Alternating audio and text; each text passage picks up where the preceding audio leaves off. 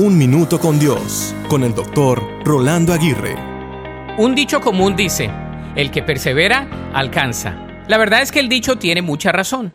La perseverancia es considerada como una de las virtudes con las que más tiene que trabajar el ser humano. La perseverancia involucra constancia, responsabilidad, intencionalidad, puntualidad, paciencia, espera y sobre todo mucho trabajo.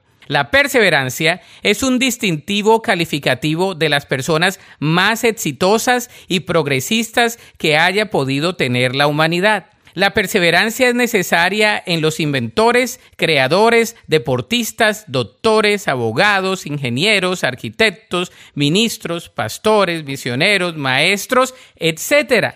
La perseverancia es necesaria en toda rama y área de la vida.